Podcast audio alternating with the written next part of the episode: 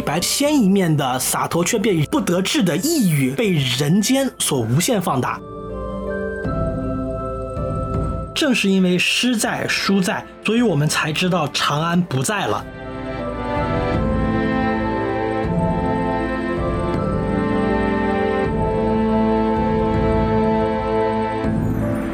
欢迎收听新的一期什么电台，我是大老师啊。大家看今天的标题呢，也知道我们要聊的电影是《长安三万里》，这也是近期关注度相当高的一部国产动画长片。那聊这种充满了文化情怀和知识点的电影呢，就不得不请出我们的老老老老老朋友黄老师来来来介绍一下自己。大家好，我是你们的老老老老老朋友黄老师。对，欢迎黄老师。那当然啦，我们这一期节目还有一位惊喜主播，他虽然不在节目当中，但他又无处不在。大家往下听，来跟我们一起感受一下他那个并不标准的粤语哈。然后那接下来呢，按照我们的节目惯例，会简单介绍一下影片信息和嘉宾主播的打分。那么如果不想听这个环节呢，没有关系啊，可以直接跳过，根据 show notes 上提供的时间点，直接跳到正式节目来听听我跟黄老师的吵架环节，因为我们两个人对于这部电影是完全不同的看法。哎，退退退！嘿嘿，好了，话不多说，那我们就正式开始吧。在节目开始之前呢，我们还是要跟大家宣传一下我们自己啊，我们的微信公众号是 S M F M 二零一六。S M F M 二零一六，哇，真是记住了，不容易啊！对，大家关注我们的微信公众号就可以加我们的听友群，然后来跟我们唠嗑聊天。然后也欢迎大家啊，如果喜欢我们的节目，就啊转发一下、收藏一下，发给你们的亲朋好友一一。键三连，串台了。啊，串台了，串台了。好，我们先来讲一下《长安三万里》的影片信息啊。首先，它的出品公司呢是追光动画，这个也不用过多介绍，大家非常熟悉了。出品了当年这个惊艳市场、惊艳四座的《白蛇缘起》。那在《白蛇》这部动画大火之后呢，它也宣布了新传说、新神话和新文化三大产品线。白蛇青蛇其实就属于新传说系列。那哪吒重生呢？那个啊，不是那个我命由我不由天的哪吒啊，是那个开机车的哪吒，对，开机车的哪吒，还有前两年上映的这个杨戬。哎，开飞机的杨戬，哇，那你瞧瞧，这舒克和贝塔呀，这是可不是吗？郑渊洁都赢麻了。哎，真的是。那这两部作品呢，就属于新神话系列。那么《长安三万里》呢，也就是最后一个系列新文化系列的首作。这部电影呢，在七月八日上映，豆瓣开分是八点零，是一个相当不错的成绩了。那更可怕的是，它在上映一周之后，也就是我们现在录节目的这个时间，七月十三号，哇，逆势涨到了八点二分。那您瞧瞧，多么的真实！哇，我不同意啊，这个哎后面再说。对，那么也是截止到今天啊，七月十三日，票房已经达到了三点三五亿的成绩。猫眼专业版对它的预测，最终票房是六点九亿。嚯那么如果真的达到了这个票房的话，那这部电影将也会成为追光动画史上卖最卖座的电影了。它值得。确实啊，这个值得我是承认的。对，那这个电影除此之外呢，还有一个历史记录，就是它的片长成为了中国影史上最长的动画，达到了一百六十八分钟，将近三个小时的时间。可不是嘛，四个学分呢。我真的是不愧是拥有两个硕士学位的黄老师啊，对学分如此的敏感。对，然后那讲完影片信息呢，我们来简单聊一下主创。那大家都说啊，追光的动画是没有编剧的，所以我们也就不再过多的介绍编剧团队了。但是非常有意思的现象跟大家分享一下，本片的署名编剧呢有两位。一个是王威本人啊，这个也就是现在追光的掌门人，前土豆视频的哦 CEO 啊，也是时代的眼泪了哈，是土豆视频。对，然后另外一个呢非常有趣，他的名字叫做红泥小火炉，哦听起来非常不像一个人的名字。是啊，他是个炉子呀。对，那么我们自己猜呢，可能它就是一个集体创作的一个马甲。那这个红泥小火炉，相信熟悉的朋友也知道啊，它其实也是来自于一首非常脍炙人口的诗歌，来自白居易的《问刘十九》。哎，来，您给念两句吧。绿蚁新醅酒，红泥小火炉，晚来天欲雪，能饮一杯无？哎，对这个啊主创邀请大家喝酒的意图也是非常的明显了哈。是吗？在电影当中也是借李白之口啊，天天喝酒。天天喝，啊，是是喝的啥都不记得。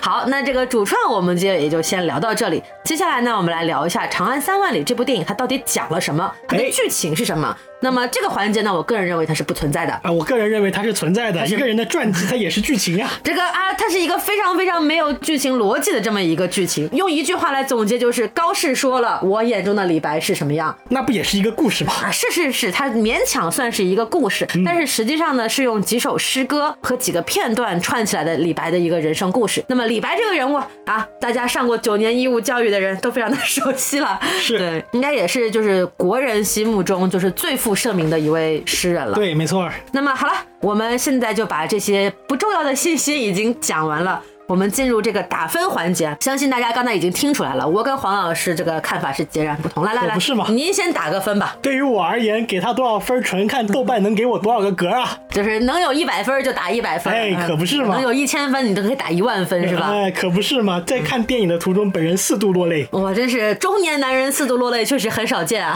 想到了自己，想到了自己逝去的学分，是吗？想到了自己逝去的学分和逝去的青春。那时候我还能在夕阳下奔跑，现在都跑不起来了啊，满肚子都是肥油。了，现在啊，可不是吗？没有了，满肚子墨水，怎么能说是肥油呢？满肚子墨墨油。你你你说什么都对，你有文化，你说什么都 对。对，那这个，总之我们看到黄老师已经非常不理智了啊，这个态度已经非常鲜明了。是。那么我个人呢，就比较冷静一点。虽然我觉得电影没有那么好，但是其实它也没有那么差。你没有心。我有，我能给到的分数就是一个豆瓣三星的这样一个及格分。哦，那理由也非常的清晰啊，一星给到情怀，我估计黄老师可能一百分都打在这上面了，差不多吧。然后另外一星呢，也是给李白本人，其实这也是属于情怀的一个部分了。是，那还有一星是要给到这部动画的人物形象设计。哦，喜欢小短腿啊？我觉得，哎，我觉得小短腿大肚子挺可爱的。对，因为他的人物形象设计，据说呢是参考了唐勇的一些形象。哦，是，所以说看起来这个腿才比较短。肚子比较大，是。据说那个小小短腿、大屁股的马还参考了昭陵六骏，是的，非常的可爱。是在这个情况下呢，我来吐槽一下这部电影。就在我看来呢，这部电影其实就是。毫无剧情逻辑，全靠诗情画意。那么这其实也是一种很新的电影啊，就像追光自己所说的，它是新文化电影，因为它是以大家非常耳熟能详的文化人物形象是来作为主角来串联整部电影的。是那基本上也像我说的，基本上这个电影啊，靠九年义务教育的语文老师和历史老师就可以知道这部电影在讲什么了。而且很多中间环节是要靠你自己观众本身的知识储备来完成的。电影给你的信息量其实不是很。大是，那么就像黄老师这样的文化人哈，他懂得多，他自然就看得爽。谢谢您啊，因为他脑补的东西多。那么像我这种没有文化的人呢，我就觉得看得不明就里，有点不爽。呵，对。但是回到动画本身啊，确实它还是有追光动画一直以来的一个老毛病，就是我们所说的画师骑在编剧脸上搞创作这样一种感觉，画面精美，人物形象精美，但是就是缺乏剧情的说服力。哎，这个地方我其实是不同意的，因为我觉得它的剧情其实是。编织的还不错的这一点，我们可以在后面再详细讲。就是高适和李白的命运交叉，高适的命运是往上走的，李白的命运是往下走的。他们的命运在坐标轴上发生了一个 X 型的交叉。哎，没想到交叉部 X 战警啊！哎，大唐 X 战警可不咋的，都有超能力呢。对，写诗的超能力。哎，说到这里，其实也是，就我在映后跟小伙伴交流的时候，很多人也都觉得它其实特别像一部超级英雄电影，是，就很像就中国文坛的超级英雄。哎，没错，确实也是，对吧？就。漫威什么复仇者联盟什么大唐诗人联盟就这种感觉。对，嗯，这一点我们在后面再为大家详细的讲解。我觉得的电影里的四条线索。好的，没有问题。那我关于这部电影的吐槽呢，也是可以在后面慢慢给大家展开啊。那么鉴于本片的优缺点实在是过于明显，我和黄老师的立场过于鲜明，那么我们不如从现在开始就直接吵架，怎么样？可以，没问题。谁怕谁？啊，总感觉这个黄老师准备的非常的充足啊。好了，那我们首先开题立论。黄老师既然这么喜欢这个电影，不如我们来聊聊这个电影的片名怎么样？《长安三万里》，那它为什么要叫这个名字呢？哎，《长安三万里》其实并不是一句诗，我找到了有个通稿啊，说是取出自明代陈子龙《从军行其三》，叫“辞家新属冠军后，胡雁南征塞草丘。梦到长安三万里，海风吹断气息头。呃，我一查发现这是导演写的，但我个人感觉，其实拿一首明代的诗来写唐代的事儿，总是有一点牵强啊。这个就是后人对前人的一种致敬和仰望嘛。是，但我觉得这首诗的主题吧，他写的也就是寻常的边塞思乡怀人，没有什么很特别的地方。呃，但既然既然这是导演写的，那我想我的解读肯定不如导演的解读。不过呢，我还是能找到一些李白写的和这个主题比较相契合的诗。这里顺便跟大家提一下，我们的诗会在节目简介里面放出来。哎，是的，我们会把节目中提到的每一首诗呢都放在 show notes 里面。那有兴趣的听友呢就可以翻一翻 show notes，要一边看一边听。没错。好，我们说回刚刚主角李白写长安的诗啊，有一首是很相近的，叫《登敬亭北二小山，于时送客逢崔氏玉并登此地》。我怎么听起来这首诗的名字比诗的正文都要长？可不是嘛，敬亭就是敬亭山哈，独坐相看两不厌，唯有敬亭山。这首诗是这么写的。送客谢亭北，逢君纵酒还。驱盘戏白马，大笑上青山。回边指长安，昔日落秦关。地乡三千里，杳在碧云间。间可以读干这样子就加上韵啊，杳在碧云间。不过这里写的是三千里，比三万里差了点意思。早一点有个诗人叫宋之问啊，在七一二年写了一首诗，叫做《地乡三万里，乘彼白云归》。这个地方就用了三万里，地乡嘛就是长安，是的，这个地方就出现了长安三万里这么一个意象。我自己还能想到另外一首李白的诗是《关山月》，《关山月》中有一句“长风几万里，吹度玉门关”。哎，那这个时候我们就要请出本期节目的惊喜主播了，来，掌声欢迎西多老师的。替身啊，就是西多老师语音出镜啊，因为 AI AI 为什么要请西多老师来念诗呢？就是因为粤语啊，它其实是非常接近这个古汉语发音的一种方言。那用粤语来念诗，可能跟普通话听起来的感觉不太一样，包括很多押韵啊、平仄都是不太一样的。所以我们来再次掌声欢迎西多老师，我们朗诵一下这首《关山月》的前四句：明月出天山，苍茫云海间。长风几万里，吹到玉门关。刚刚修老师为我们朗诵了“明月出天山，苍茫云海间，长风几万里，吹度玉门关”。间和关之间，在我们现代汉语读起来已经不押韵了，但是西波老师读起来明显是押韵的嘛？一个是干，一个是关嘛？呃，从这一句话“长风几万里，吹度玉门关”，把风改作安，把几改成三三，就直接变成了长安三万里啊！这种事儿，我是我反正是能干出来的。为什么呢？为什么说是三万呢？因为古人常用三六九，六万里太拗口，讲的人很少。九万里呢，它不仅拗口，还太宏阔。长安九万里，感觉不是不是见不着长安，怀念长安，而是要提兵杀上长安城啊。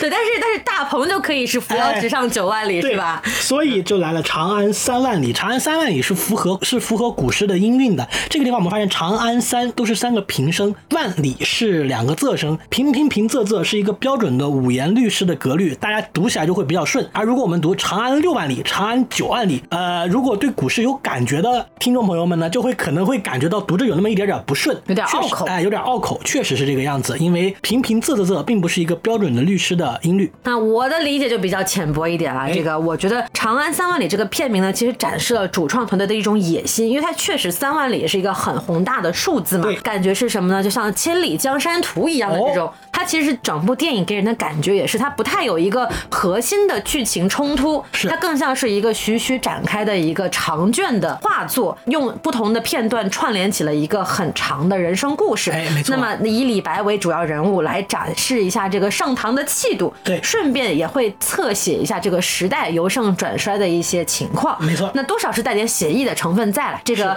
有点像我们所谓的这个东方水墨画和西方这个油画的这种区别一样，它不太像。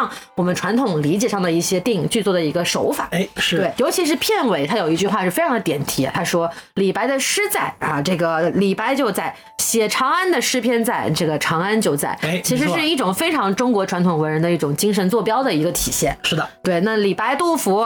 啊，王维、高适这些其实都是这一幅长卷中的一个小小的人物而已。哎，这个是我对这个片名的一点理解。没错，那大老师您不妨先说说，为什么您觉得李白这个人物塑造比较很失败呢？对，因为就像刚才所说嘛，野心是很大，起这么大的一个片名，然后选的人物也是大家最熟悉的一个诗人，但是这样所带来的一个风险就是，他一旦塑造的跟大众心目中的形象不符合，或者是说没有特色之外，就很容易变成一个自己打自己脸的事情。哦，但是我在网上看到了一些很多评论说啊，李白塑造的不行，不符合什么历史，不符合怎么样？我觉得这个倒还好。哦倒是我对他的吐槽主要是来自于他的剧作本身。哦首先我们来看一下李白这个人物啊，他在剧情当中的很多行为呢是没有逻辑。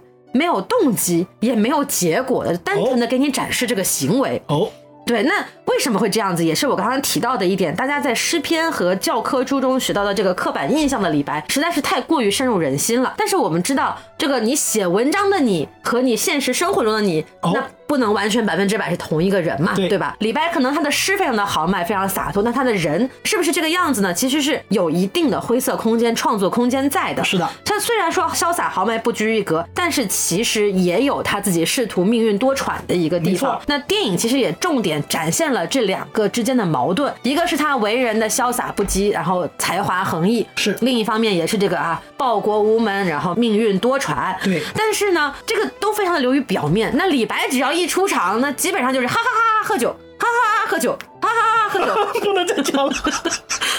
没了。这大家看过电影的应该非常有感触啊，就是每次出场第一句台词就是来来来来来，高兄，我们喝酒，就好像除了喝酒他不会干别的事情了一样。事实上，他也确实很爱喝酒呀。爱喝酒是一回事，但是你在电影当中只展现喝酒就是另一回事了。嗯而且他的很多行为是没有前因后果的。我们虽然知道李白这个人他的人生比较坎坷，但是在电影中每个片段李白出场的时候，你都不知道他经历了什么，因为这个故事是从高适的视角来讲述的。他每次都是高适，我要收到了信啊，我要去见李白，然后发现李白是这个样子啊，哎。看着李白不爽，我要走了。是。那比如说有一段他在扬州的一段生活啊，就是在去从某个某个人的这个家宴上劫走了一个歌女，一个舞女，对。然后在扬州的两艘船上啊，互相这个千金一掷，然后就买这个啊、胡姬一笑。胡胡姬一笑的这样的一个故事。这个情节本身呢，可能是符合李白这个人物的性格特征的，没错。但是为什么呀？他为什么要在扬州这么做呀？他不是一开始在上一段跟高适告别的时候，两个人还说啊，我定当大展宏图，我这个大鹏要怎么怎么样？是，但他遭遇了什么，然后让他变成了这样的一个行为呢？完全没有交代。这里其实我觉得影片里是交代了的，啊，是那你因为说说，在李白和高适的第一次分手，在江陵，在武汉分手的时候呢，呃，他在武汉投书无门，交代了要去天下繁华富庶之地扬州闯出一点名声，一掷千金呢，恰恰就是那个在那个时代闯出名声的方法。哎，原来花钱就能闯出名声哎，啊！因为你花钱，你请朋友喝酒，大家一喝，名气不就出来了吗？啊，影片呢也借裴十三是那小姑娘是裴十三吧？是的裴十三之口说了，裴十二啊？哎呀不重要，裴十二吧，我记得是裴十二。借小裴小姑娘。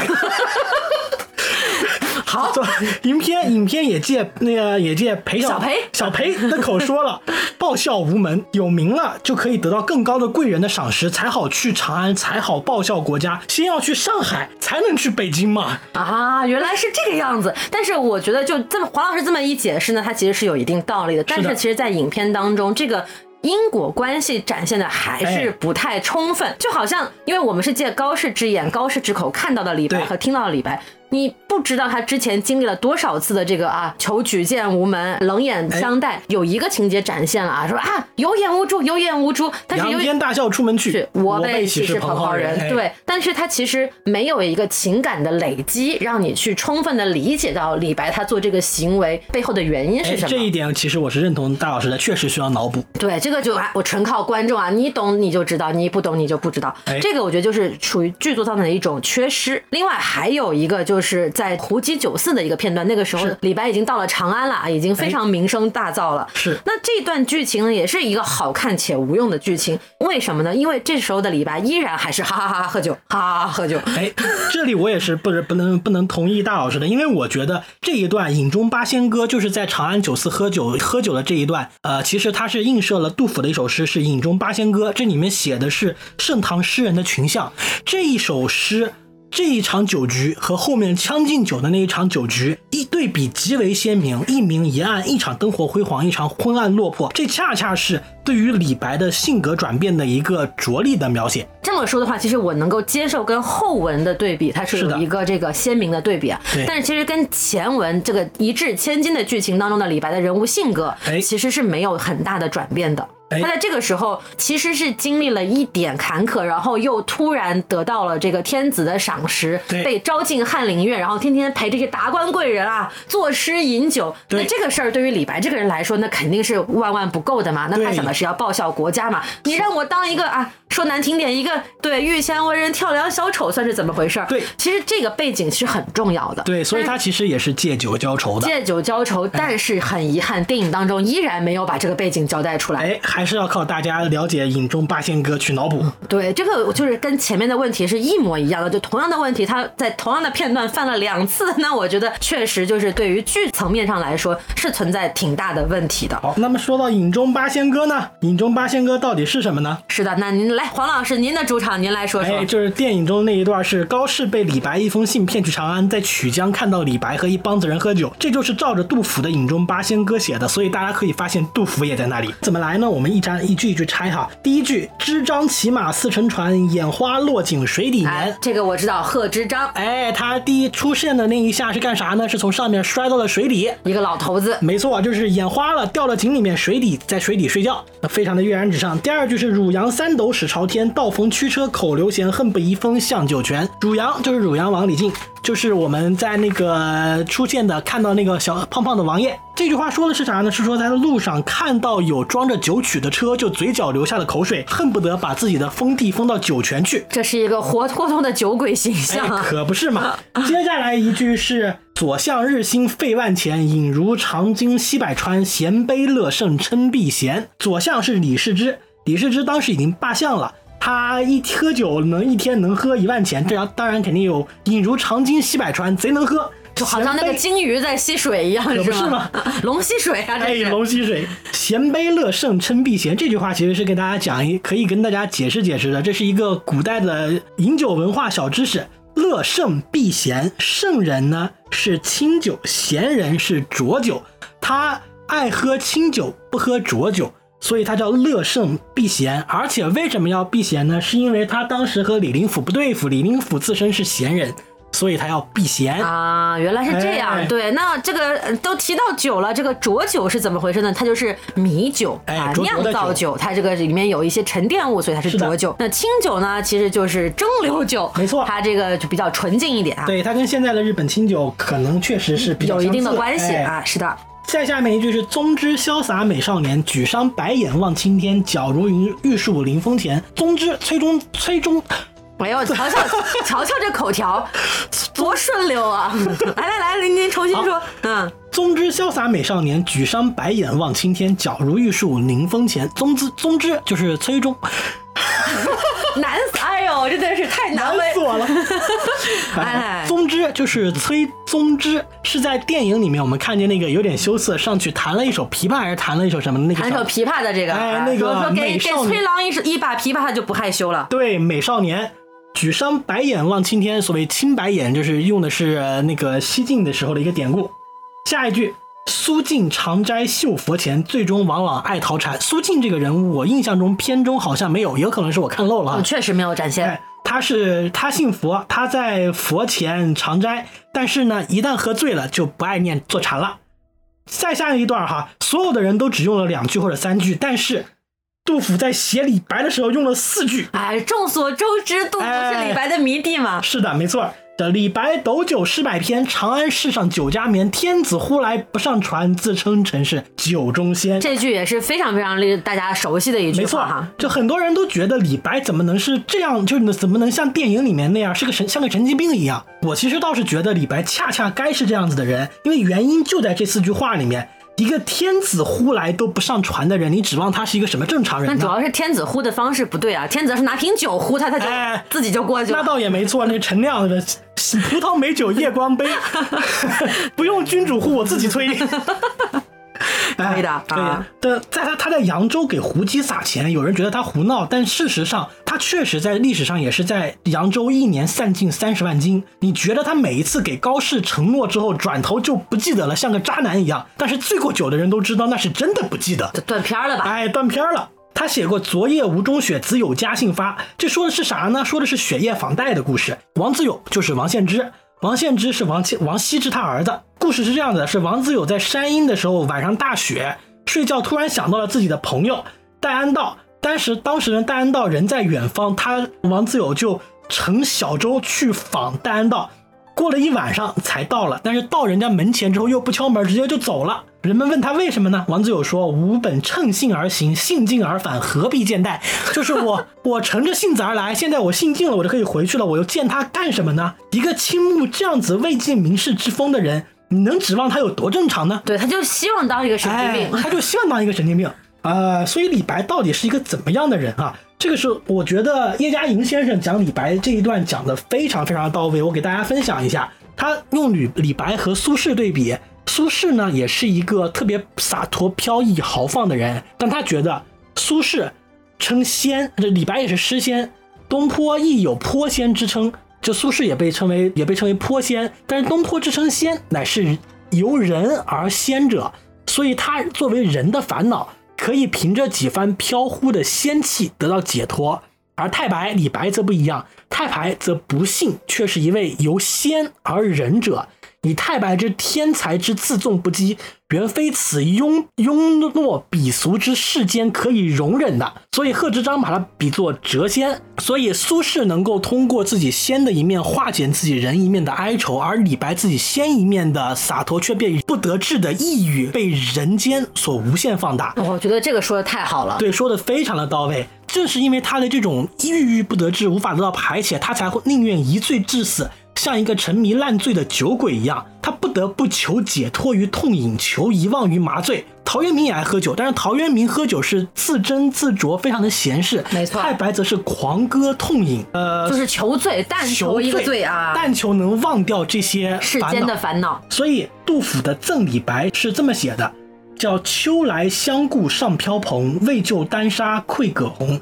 痛饮狂歌空度日，飞扬跋扈为谁雄？这首诗写李白写的非常的精准，为什么呢？秋来相顾上飘蓬，秋天到了，一片悲哀，一片肃杀之气，两人又是飘蓬之身，在世间，在世俗的人间的成就上，他们是飘蓬，无所凭依，非常的悲苦。而为救丹砂愧葛洪，说的是李白求仙访道也不成，所以。不仅于世俗没有得到解脱，于仙界、于超然的世、超验的世界也没有得到解脱，两两不沾了，当人也当不成，当仙也当不成。对的，所以他只能痛饮狂歌，空度日。一个痛，一个狂，一个空，写李白写的非常的精准。飞扬跋扈为谁雄？他虽然表现出仰天大笑出门去，我辈岂是蓬蒿人的那种洒脱，这种洒脱恰恰是为了掩饰他心底的悲哀。是的，没有错。所以其实，在刚刚我们提到两段很重要的剧情啊，一个是扬州一掷千金，一个是长安饮中八仙。这两段剧情当中，我们看到的李白其实都是一个流于表面的，本身就是浮在表面，展示给人们看的一个，为了伪装自己痛苦，没错的一个一个假装洒脱的一个李白。没错，所以这也就正好就是高适眼中的李白，因为毕竟写出来义李赠李白的并不是高适，而是杜甫。这呃，说到这里，我们再把那个我们把影中八仙哥剩下的两。位讲完啊，原来还有两位呢！看看，讲完李白之后，杜甫开始讲张旭。张旭三杯草圣传，脱帽露顶王宫前，挥毫落纸如云烟。张旭呢，在电影里面是出现了，就是那个秃子，就是那个头发很乱的那个老头。没错，他黄草嘛。对，脱帽露顶王宫前，倒也没毛病。最后一句，焦遂五斗方卓然，高谈雄辩金丝言。焦遂，我印象中电影中好像也没有出现。对，但是反正总之吧，就是这么描杜甫描绘了这么一个画面。啊，就像是写了一个酒会的会议纪要一样，把每个人都做了什么事情、说了什么话给记了一下。对，这个当年还还小啊，还还小的杜甫只能干这些事情。是的。但是其实我们刚刚分享了这么多的诗篇，然后包括一些名家对于这个李白的人物形象的解读，都是来自于场外信息。是的，是来自于影片之外的信息。那这个其实就要来到我对这个电影不满的另外一点了，就是它其实很多的片段，它并不是真的承接剧情人物。动机和故事发展来到了这个场景，而是单纯就像刚刚提到黄老师提到这个影中八仙，他就是为了首先啊，我知道有影中八仙这样一首诗，我要呈现这样的场景，我要把这些人物塞进去，对的，那他才去创造了这个场景的前面可能发生了什么，之后发生了什么，他有点是为了创作而创作，它不存在一个流畅的这样的一个逻辑，所以也是为什么很多人看这部电影有一种非常割裂的片段式的抖音式的电影的观感。哎，这个地方我其实想来提一个高级的艺术观念哈。虽然我觉得在主创在创作这些东西的时候，不一定不一定真正的实践了这种艺术观艺术观念，就是由由观众来完成对作品的重构。像我们在那个抽象画的时候，比如说毕加索，他鼻子、眼睛、嘴都画得很开，你需要自己在脑中把它组合成为一个人。这是一个很后现代的呃艺术观念，由观众来参与完成作品。那我觉得你这个夸的也是非常的强行了，可能主创都不知道自己这么高级。哎，对，但这个其实也刚好对上了我前面所说的嘛。这部电影是要靠大家九年义务教育的这个知识水平共同集体创作完成的。哎，没错，咱由您来重构，发挥你的主观能动性。对，就就好像我在看电影的时候，很多家长带着小朋友来看嘛，嗯是的小朋友真的就是一边看电影一边背诗，哇，哎这小学语文老师狂喜。可不咋的。就是这个暑假作业布置就是去看《长安三万里》，把里面的诗都给我背下来。哎，这个哥哥我见过。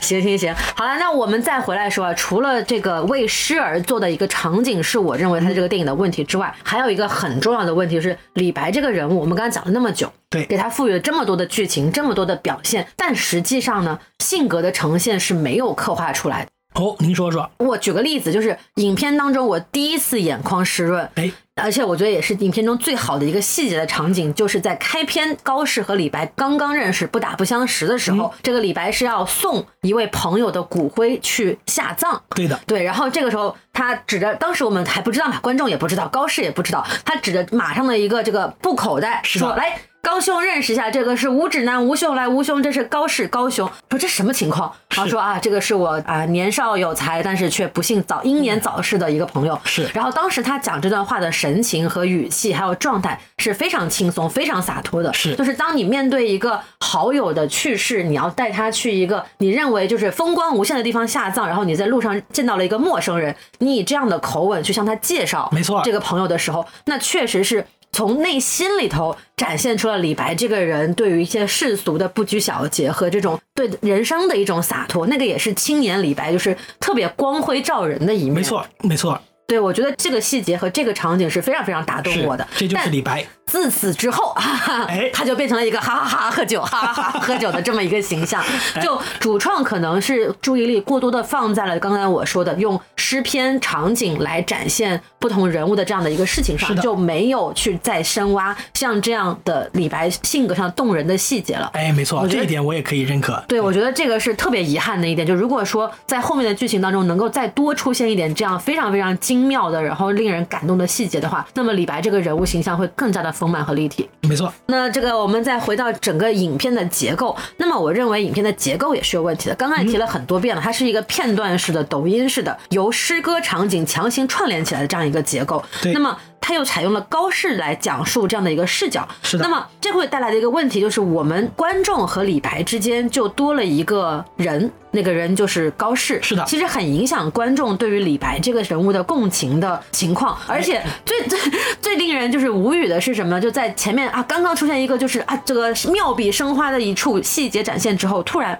这个程公公出现，哎，哎，乔杉出现了。哇，真的，这个地方就是前面铺垫了那么多啊，十万火急军情哦，胡军大军压境，马上就要攻下这个卤水关，然后要退守什么什么之类的。突然，陈公公持节而来，奉天子之命，哎啊，就问了一句：“李白。”哦，就在你不了解这个电影的背景的情况下，是是非常的莫名其妙的。就是你好歹问一句军情呀，你好歹问一句高中城现在情况怎么样啊？上来就问李白，是不是有点过于突兀了一些那我不白。啊？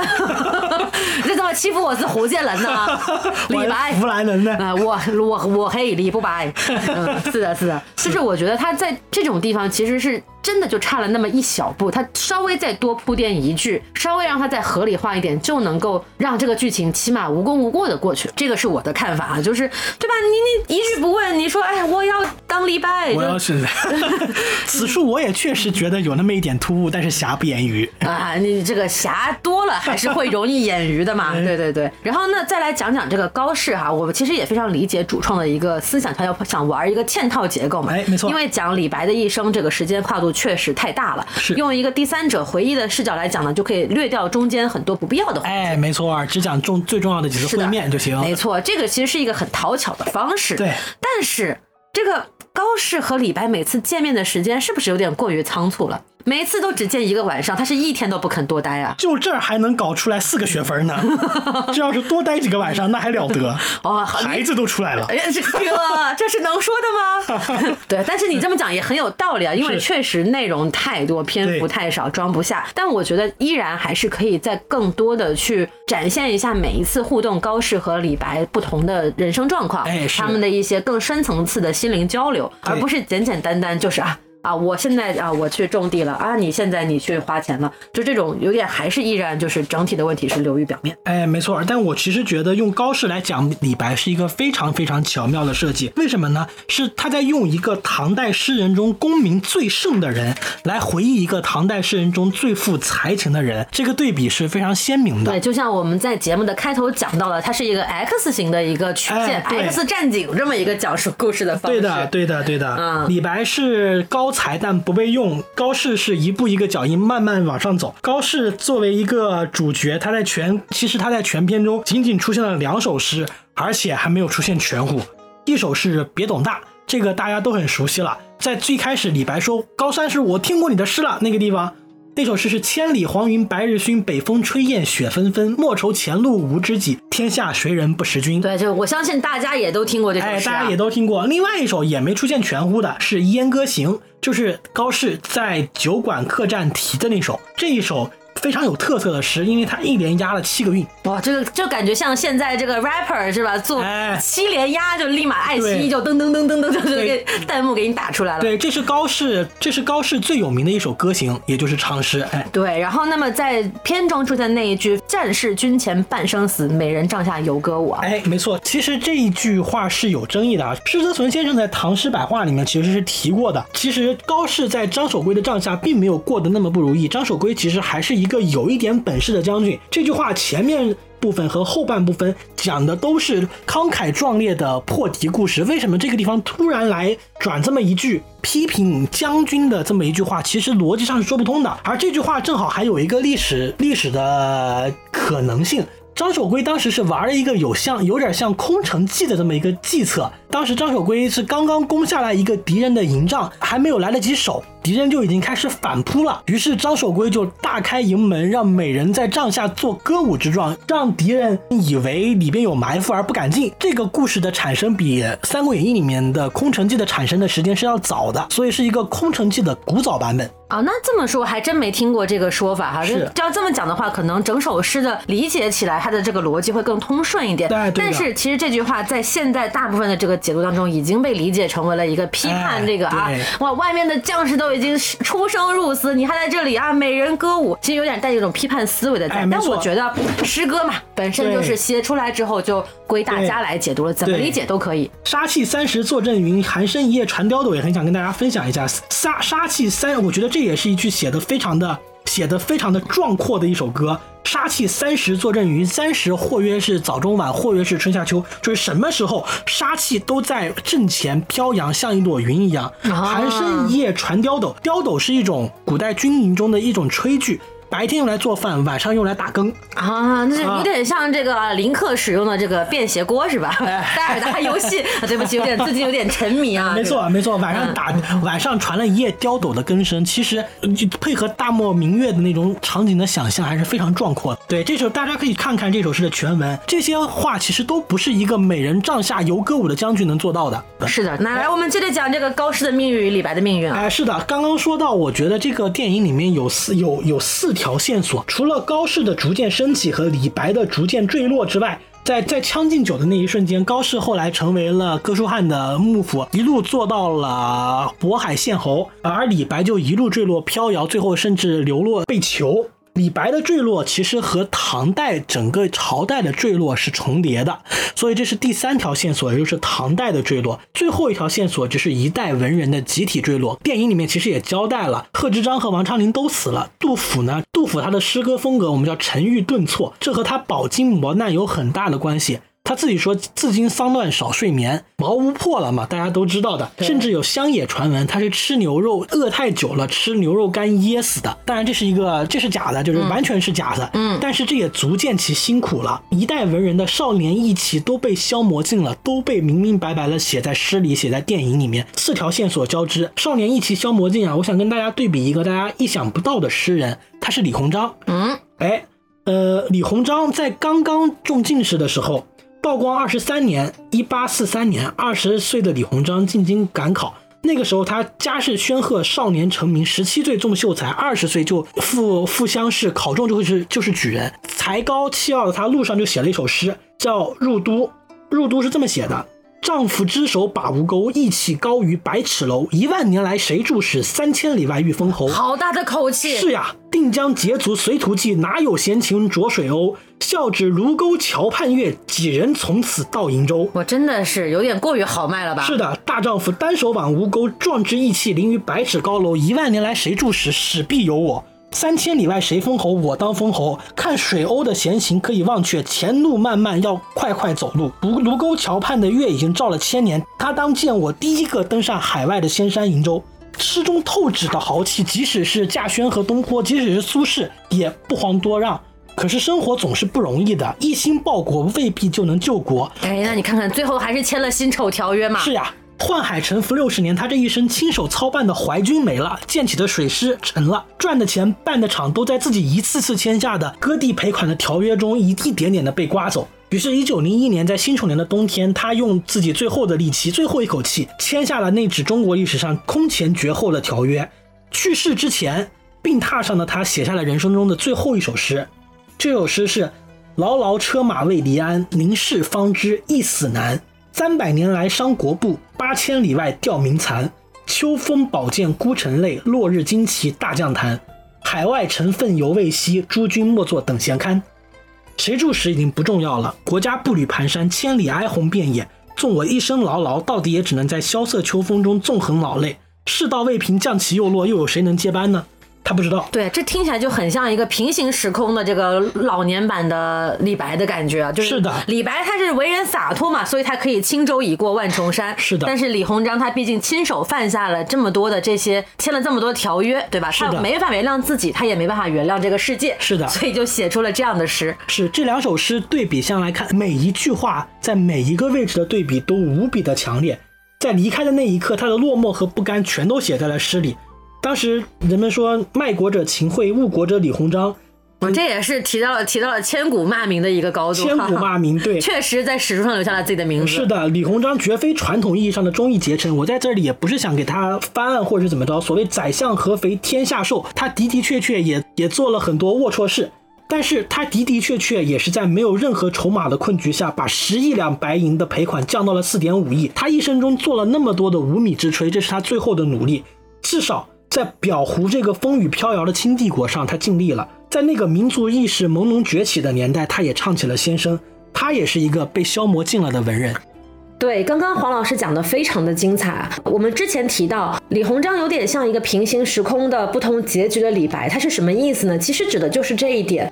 我们知道李白最后是因为站错了队，然后没有得到赏识，然后被贬被流放，而李鸿章是一路平步青云做到了宰相。那么如果说，李白在他的时代。成为了位高之人。那么我们知道，在盛唐由盛转衰、安史之乱的背景之下，即便是像李白这样的一介才子，其实也是很难扶大厦之将倾的。那么，如果真的李白成为了一个高位高权之人，他会不会在时代的背景下，或者在各种各样的因素的综合作用下，做出一些像李鸿章这样不得不背负千古骂名的事情呢？诗仙的千古美名会不会就这样被千古骂名？所掩盖的，因为我们知道李鸿章也是一个非常优秀的、非常有才情的诗人。那么，这个其实就是非常有意思的一点了。我们知道，最终李白他可以做到轻舟已过万重山，这个时候我们的心情是很复杂的。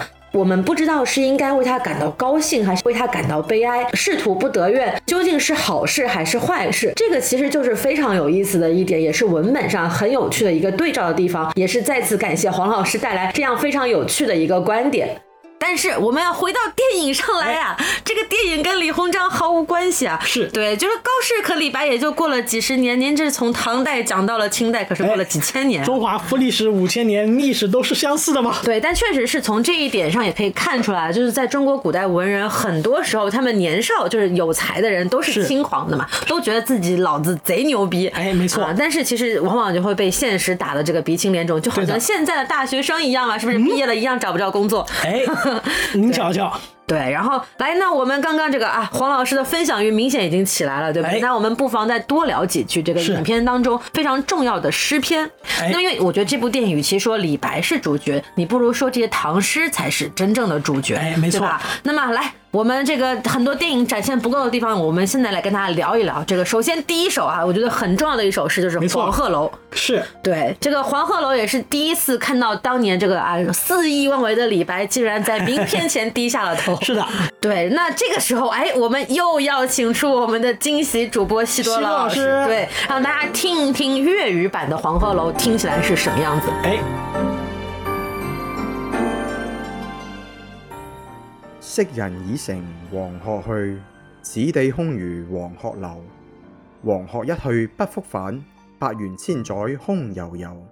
晴川歷歷漢陽樹，芳草萋萋鸚鵡洲。日暮乡关何处是？烟波江上使人愁。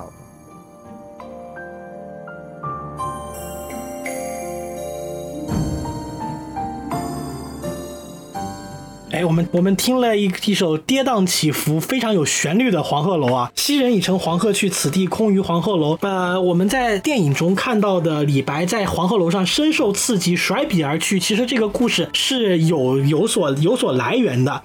元代有一本书叫《唐才子传》，呃，里面记载了一个故事，就是李白看到这首诗之后吟了两句，叫“眼前有景道不得，崔颢题诗在上头”。眼前的这个这个美美景，我却写不出诗来，因为崔颢的诗写的实在是太好了，写在上面，这个未必可信。但李白深受刺激，应当是属实的。这其实呢也并不能怪他，这是一个不会写律诗的李李白，不会写七律的李白，遇上了古早的律诗之王，他就是真的就是被吊打的，没有办法呀。大家知道七言律诗是一个非常讲究格式的这么一种事情，平平仄仄平平仄仄仄平平仄仄平，每一个字安在哪个地方，该是什么声，呃，景年和颔联应该要对仗，等等等等，都是有严格的严格的格式的要求的。没错，它之所以叫律诗，律诗呢，哎就是它有非常严格的规律和格律在。对的，而李白是一个洒脱的人，所以你让他写律诗，他的确是非常的难，对非常的困难。我连字都不好好写，话都不好好说，你还想让我写律哎，诗？对，而且更糟糕的是呢，在李白那个时代，在杜甫之前啊，其实七言律诗的发展是并不成熟的。而在这一个七言律诗发展并不成熟的阶段呢，崔颢的这一首《黄鹤楼》，恰恰就是律诗中非常非写的非常出色的璀璨名篇。所以他遇上古早律师之王就会被吊打了。在崔颢的那个年代，其实律师也没有也还没有完完全全的发展起来，所以他这首诗其实也被批评是叫做以古风之句法入于律诗之作风，就是他其实比如我们读他的那个。黄鹤一去不复返，白云千载空悠悠。其实它是没有对仗，是没有对上的。嗯，啊，它是对不上的，所以它你不能说它是一个严格的律诗，但是它整个律师的形态已经在了。所以当这首诗出现在李白的面前，李白看了，我靠，我写不出来，他的确是写的这么好，受到了深重的打击是非常正常的。这个打击是有证据可循的，为什么呢？是因为李白后一辈子写了非常多的，至少我们能找到两首和这首诗非常相似的诗，一首叫做《鹦鹉洲》。鹦鹉洲是这么写的啊，是鹦鹉来过吴江水，江上舟船鹦鹉鸣。鹦鹉鹦鹉西飞陇山去，芳草之树何青青。我听起来也太像黄鹤楼了，听起来芳草萋萋鹦鹉洲啊。可不是嘛，简直是像素级复制。黄鹤楼前两句“昔人已乘黄鹤去，此地空余黄鹤楼”，他鹦鹉洲头两句“鹦鹉来过吴江水，江上舟船鹦鹉鸣”，简直就是像素级的复制嘛。后面两句也非常相似哈，叫“烟开兰叶香风暖，暗家桃花锦浪生。迁客此时图极目，常州孤月向谁明？”最后一句，崔颢写的是“日暮乡关何处是，江烟波江上使人愁”。他写的是“迁客此时图极目，常州孤月向谁明”，都是一句写景，一句写人，一句辽阔的景，一句孤寂的人。我，哎，除了鹦鹉洲之外，还有一首更脍炙人口的，叫《登金陵凤凰台》。登金陵凤凰台是这么写的啊：凤凰台上凤凰游，凤去台空江自我流。此地空余黄鹤楼，哎，蜈蚣花草埋幽径，尽此地空余黄鹤楼。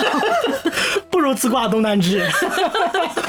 好，蜈蚣花草埋幽径，晋代衣冠成古丘。三山半落青天外，二水中分白鹭洲。总谓浮云能蔽日，长安不见使人愁。连舟和愁的韵都压在都压得一模一样。真的是，就简直是萦绕在李白心目当中一个魔鬼啊！没错，一辈子在学崔颢，崔颢就是李白的梦鬼呀、真可怕那叫梦魇。啊，梦魇梦魇。请湖南不要告我，现在你还说不了话，我替你说了，我是嘴替，不客气。我这这个节目还能播吗？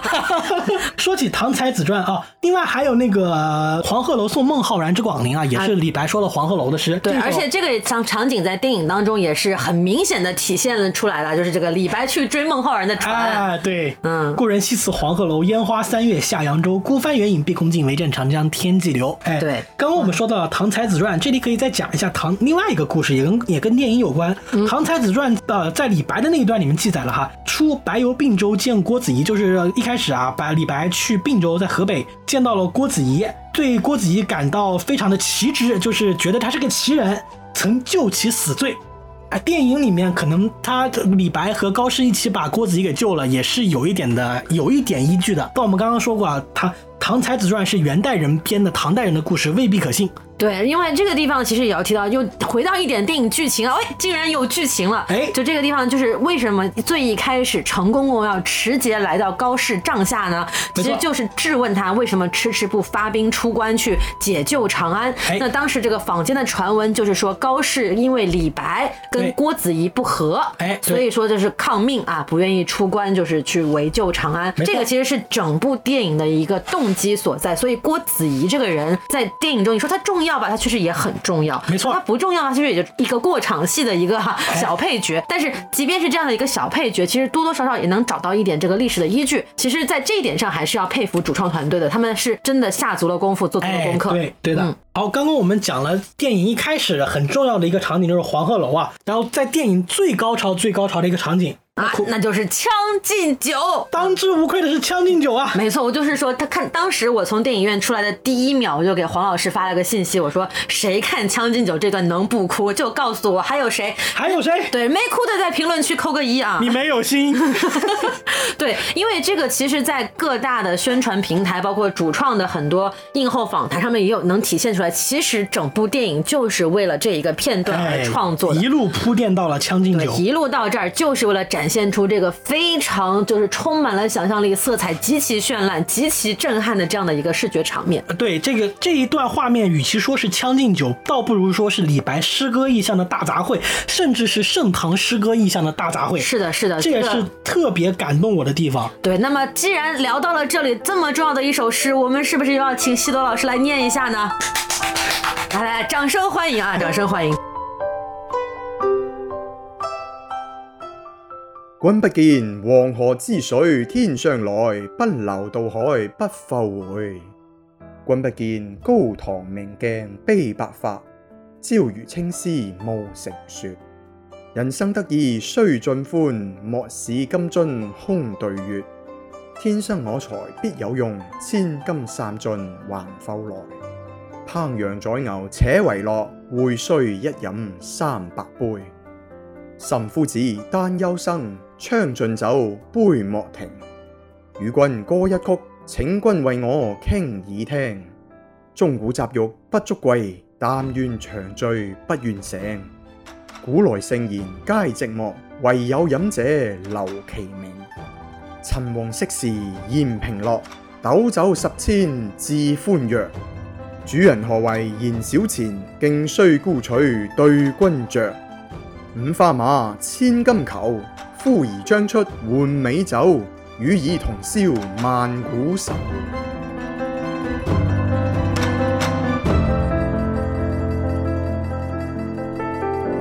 感感谢西多老师的粤语朗诵，就听起来这个《将进酒》有一种浪奔浪流的感觉。哎 对，就是啊，反正都是讲水嘛，差不多啊，都是那回事儿。是对，但好了，那我们正经来说一下《将进酒》这个作为全剧高潮的一首诗篇，它其实也是凝聚了李白这个人的前半生和后半生的一个，算是一个衔接点吧。是的，嗯，那么黄老师，您来分享一下你的这个看法吧。哎，我这其实与其说是《将进酒》，倒不如说是李白诗歌意象的大杂烩。李白所钟爱的一切都在这里面出现了，那有哪些呢？比如鹤，比如仙人，比如酒，比如银河，比如瀑布，比如大江、月亮，比如鲲鹏，比如长鲸，比如金光迸射的场景，等等等等等等，全都有。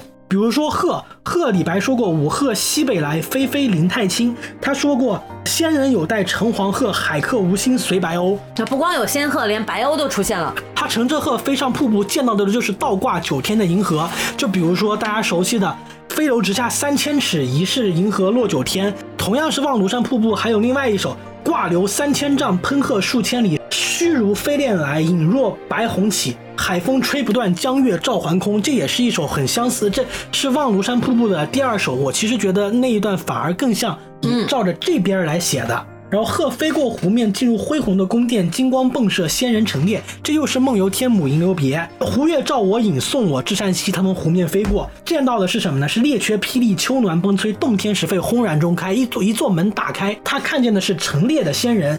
泥为衣兮风为风为马，云之君兮纷纷而来下。虎鼓瑟兮鸾回车，仙之人兮列如麻。就是到处都是神仙，哎到处都是各种各样稀奇的玩意儿。对，然后是高高的楼，高高的山，宽阔的江面和滚圆圆的月亮。山随平野尽，江入大荒流。月下飞天镜，云生结海楼。它随着银河一起飞。银河里游的是鲲，他说：“大鹏一日同风起，扶摇直上九万里。假令风歇时下来，犹能簸却苍冥水。”同时呢，大鹏是由鲲而来的，还有一些类似的，但不是李白写的诗。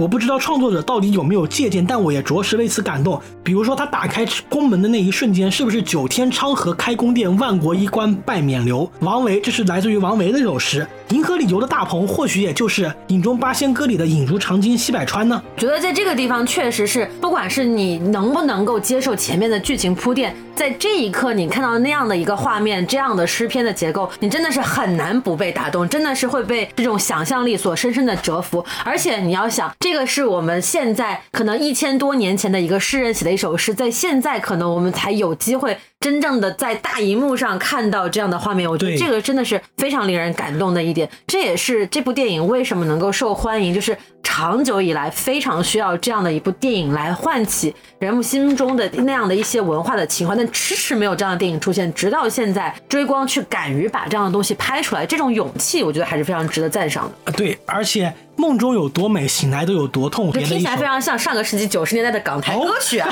梦里有多美，醒来有多痛。哎可不咋的。啊，有没有人要买这首歌词的版权啊？对，酒醒之后，就回到了“梦游天母吟留别”的最后一句，叫“唯绝食之枕席，失向来之烟霞”。张开眼睛一看，留给我的只有醒来的时候看见的枕头和凉席，没有了“先知人兮列如麻”的皑皑云烟。对，你说这个确实是喝多了之后梦醒时分，那确实是有点失落啊。这个是的美好的幻想和悲惨的现实之间的这种对比是很令人难过的。对，这里实在是太美了，美的让我忍不住要多分享两首诗。呃，这两首诗呢，啊黄老师的这个分享欲实在是打不住啊，我们必须要拦一下了。那我们就放在这个节目的 show notes 里面，大家有兴趣的话可以一起欣赏一下。对，欣赏一下这两首与整体的氛围非常契合、意象也非常相似的两首完整的诗。是的，对。然后那接下来呢，我们聊完了黄鹤楼和《将进酒》，接下来其实又是在这个《将进酒》场景之后，又出现了一首很重要的一首诗吧，算是就是李白的《侠客行》，因为这个其实也是李白和高适人生分道扬镳的一个很重要的场景啊，在电影当中呈现的嘛。对这个《侠客行》又是怎么回事呢？我们是不是又要请出惊喜主播西多老师来给大家念一念最广为人知、广为流传的《侠客行》前八句？是的，合客行，照客萬湖英，吳鈎相說明。银鞍照白马，杀踏如流星。十步杀一人，千里不留行。事了拂衣去，深藏身与名。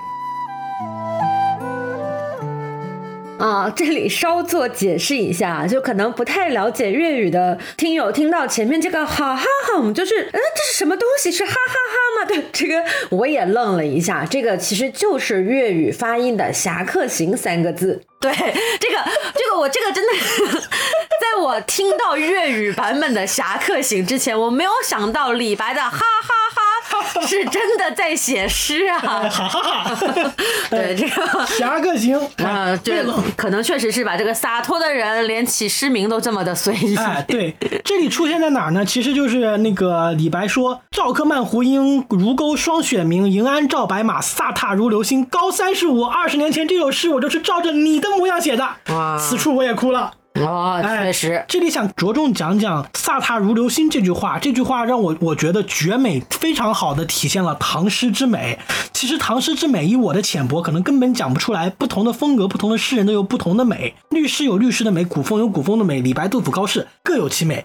但是为什么特我特别喜欢“飒沓如流星”这句话呢？它画面感很强。哎，对，我觉得首先它它有两种美，第一种是意象之美，前面四句啊，白马如流星，疾言其快，以天上飞的比喻地上跑，地上跑的，其实这个想象力是非常奇绝的，嗯，而且前四句意象的堆叠都非常的明亮。赵克曼胡缨，曼胡缨是没有花纹的发带，勾霜雪明，霜雪是白的，无钩白的。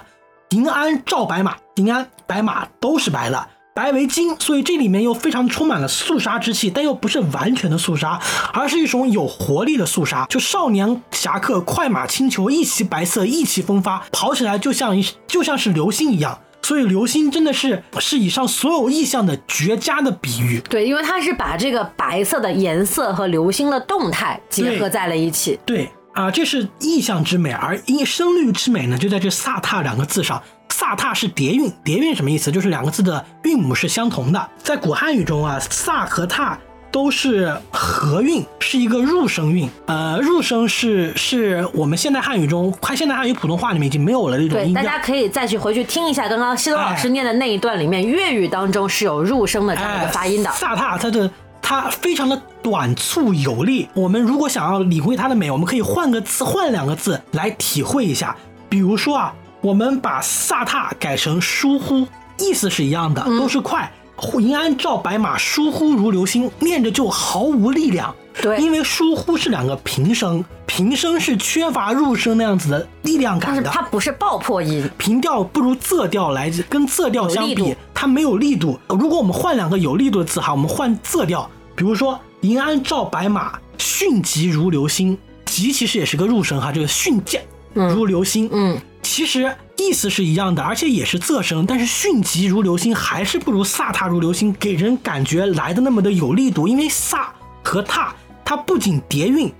而且是合韵，它是一个啊，是一个开口元音，嗯，是一个张嘴张得非常大的音，是的，是的，而且“飒沓”这两个字，就其实特别像模拟马蹄声在地上哎奔跑时的那个嘎哒嘎哒的那个声音的感对觉。，所以飒沓如流星，我觉得真是一句绝美的诗。它不仅意象极美，而且它的声韵也极美。对，没错，这个时候我们真的要再次感谢谢多老师啊，我们带来的这种古汉语、现代汉语可能很难体现的古汉语哎，之美了。感谢感谢谢多老师。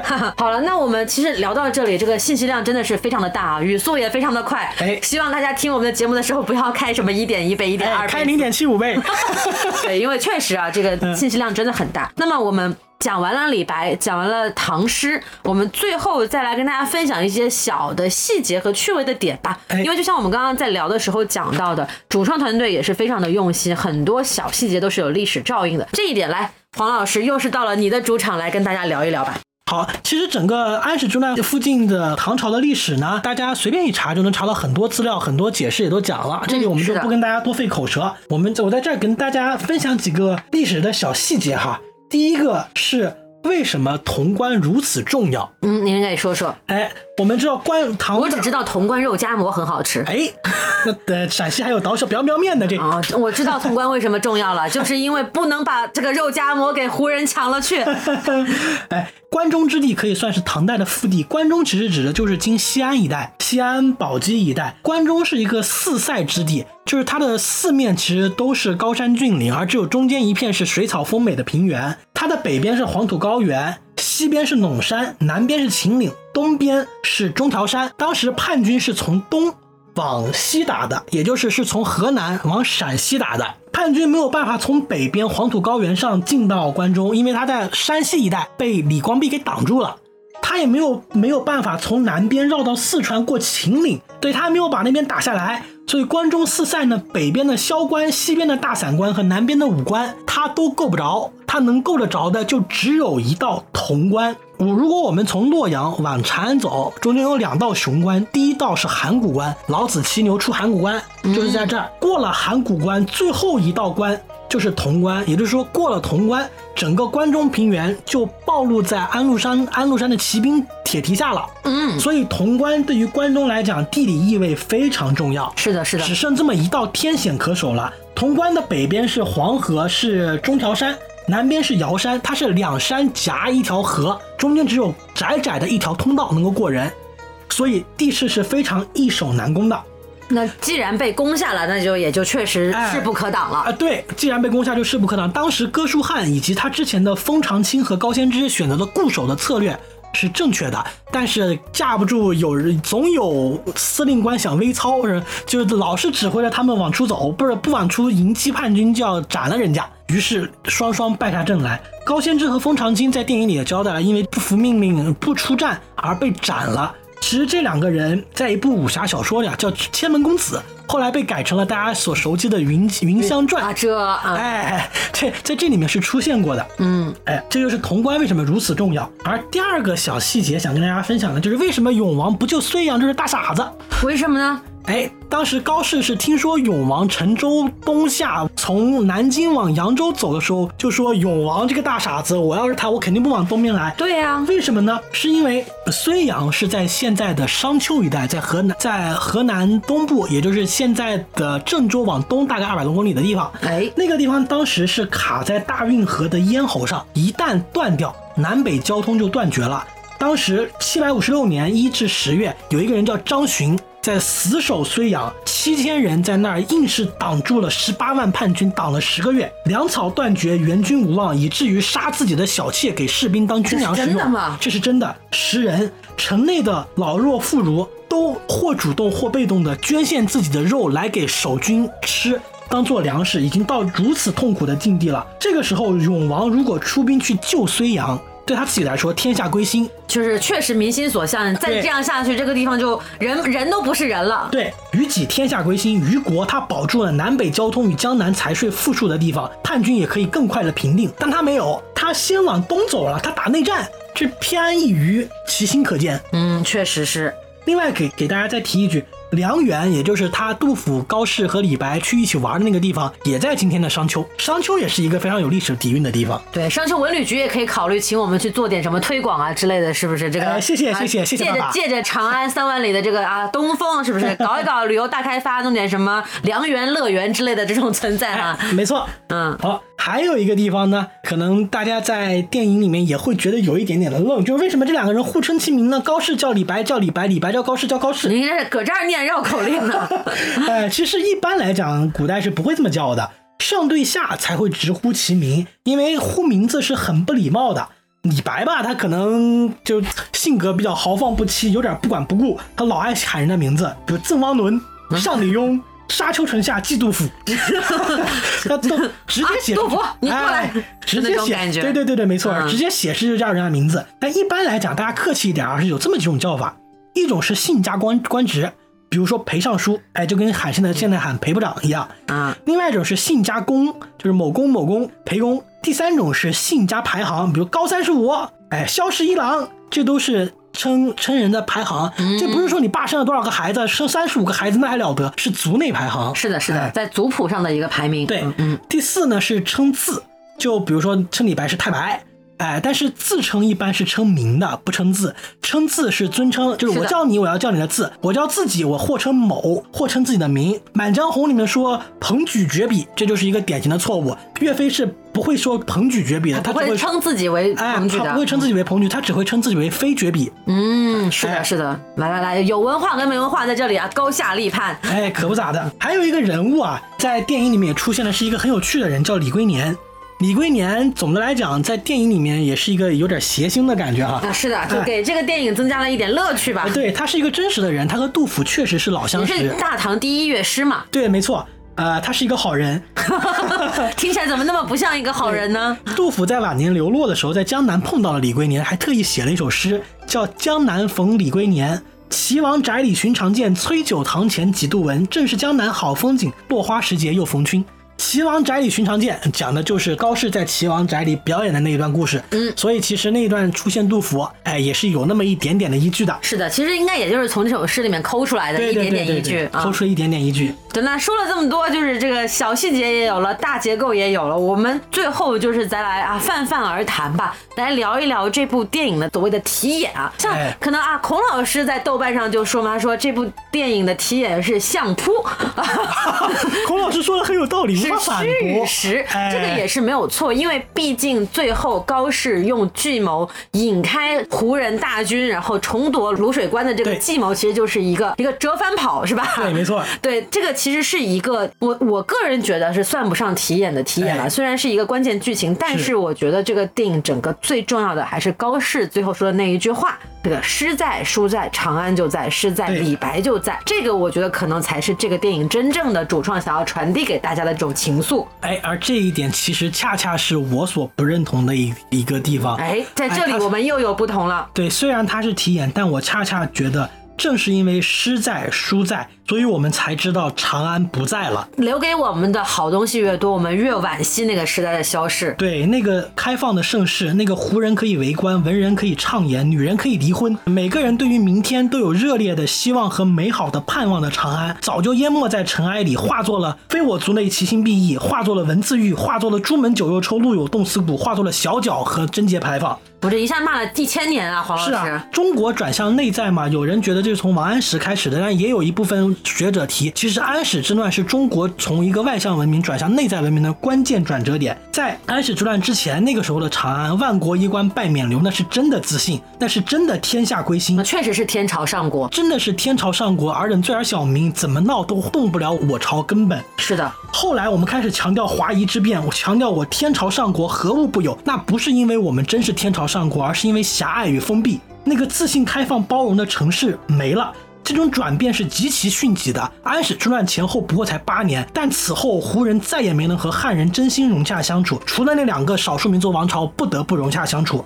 那我们回头想一想，现在我们我们从加入 WTO 到现在又才过去几年呢？啊，这个其实也是一个整个世界的大环境，就是所谓的全球化概念下行，也不必过于感伤啊，黄老师。哎、不是过于感伤。其实我们都知道，长安当然有坏的一面，那一帮人一辈子到不了长安，他们比我们更清楚长安有它坏的一面。但我们怀念过去，从来都不是因为过去太好，而恰恰是因为现在太差。这个确实，因为我觉得在整个电影，尤其是电影片名点出“长安三万里”的这个长安之后，长安它就已经不再是那个具体的城市，不是一个。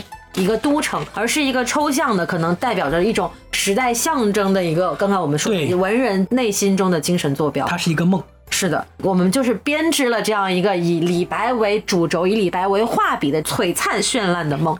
这个其实确实也是很了不起的一件事情。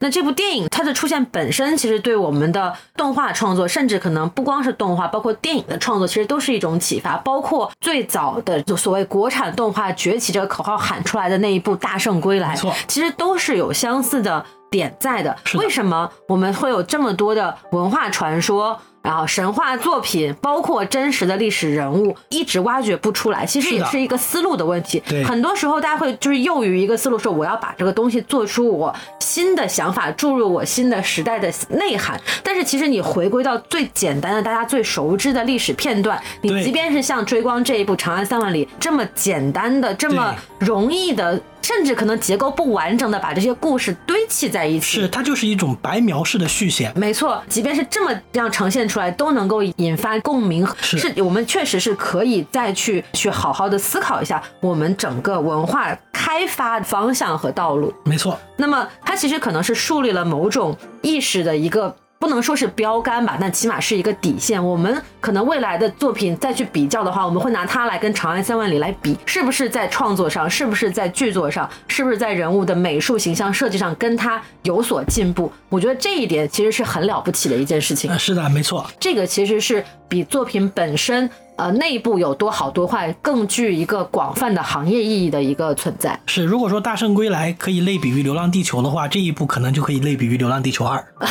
那还真都是《流浪地球》呢！啊，哇，郭帆了不起啊！郭帆了不起。我觉得其实这一点，在我们一直觉得电影产业不行了，然后电影院线活不下去了，观众不爱看电影的这样的一种悲观的情态下，其实多多少少还是给大家了带来一点。怎么说振奋的振奋的、希望的这样的一种感觉。当然了，也不是说这样就可以了，还是希望追光啊，你们好好写剧本呐、不要就这样满足于现在的这个现状啊。希望接下来的新文化嘛，后面可能还会有有人猜测会拍辛弃疾啊，对，不然您看我还有希，您看我还有希望吗？对，要不邀请我们黄老师来当个顾问也可以啊。对，我觉得其实是真的可以把这些人物去挖掘出来，然后用他的侧面也好，他的完整的人生故事也好，去串联起很多大家耳熟能详，你甚至都不需要做宣发，大家就知道的一些内容，这样带来的效果其实是以几何倍数增长。是的，嗯，好了，那今天其实我们聊了这么多啊，就是分享了很多很多我们自己的看法，包括黄老师对于唐诗的很多理解，这个也是我们算是一个比较新的一个节目内容吧。是我们虽然说了很多他的不是，但是依然非常推荐大家有时间去看一下这部电影但。是你啊，我可没有说他的很多不是。啊，那对，就就是说了很多的不是和是之后，都是还是深深真诚的、深切的推荐大家去看一下这部作品。对对，不管你喜不喜欢它，确实是一个很重要的动画作品，在这个暑假。就算是就当是复习诗古诗都行呀。哎，这还真是我在看的时候就经常，哎，我这脑子，哎呀，这这首诗是什么来着？我都想不起来了。对，听完这期节目，你就想全想起来了。好，好，好，感谢大家一起收听到这里啊！这个时候我们要再跟大家啰嗦一句，我们的微信公众号 S M F M 二零一六。S F M 呸，没事儿，不重要，不重要。对，大家关注了我们的公众号之后呢，就会出现一个小机器人，然后把你拉进我们的听友群里面。哎你对电影有什么样的看法和喜好，都可以在群里面跟大家分享。然后我们黄老师也在群里经常会出来啊，水群一下，跟大家聊聊天什么的。时不时水一水。没错，没错。好了，那我们这个节目就正式结束在这里，那我们下期再见，拜拜。